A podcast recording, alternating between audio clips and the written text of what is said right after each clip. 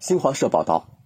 韩国文化体育观光部（以下称文体部）日前宣布，文体部长官黄熙将于二月三号率韩国政府代表团启程访华，并出席四号举行的北京冬奥会开幕式。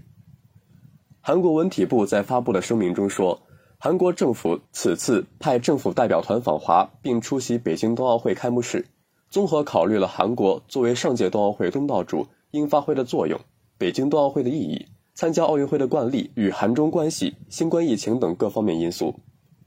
根据声明发布的内容，黄熙不仅将出席北京冬奥会开幕式，还将在现场观看比赛，为韩国队加油助威。他还计划与奥运会相关主要人士会面，宣传2024年将人到东京奥会，积极展开体育外交。感谢收听《羊城晚报·广东头条》，我是主播张世杰。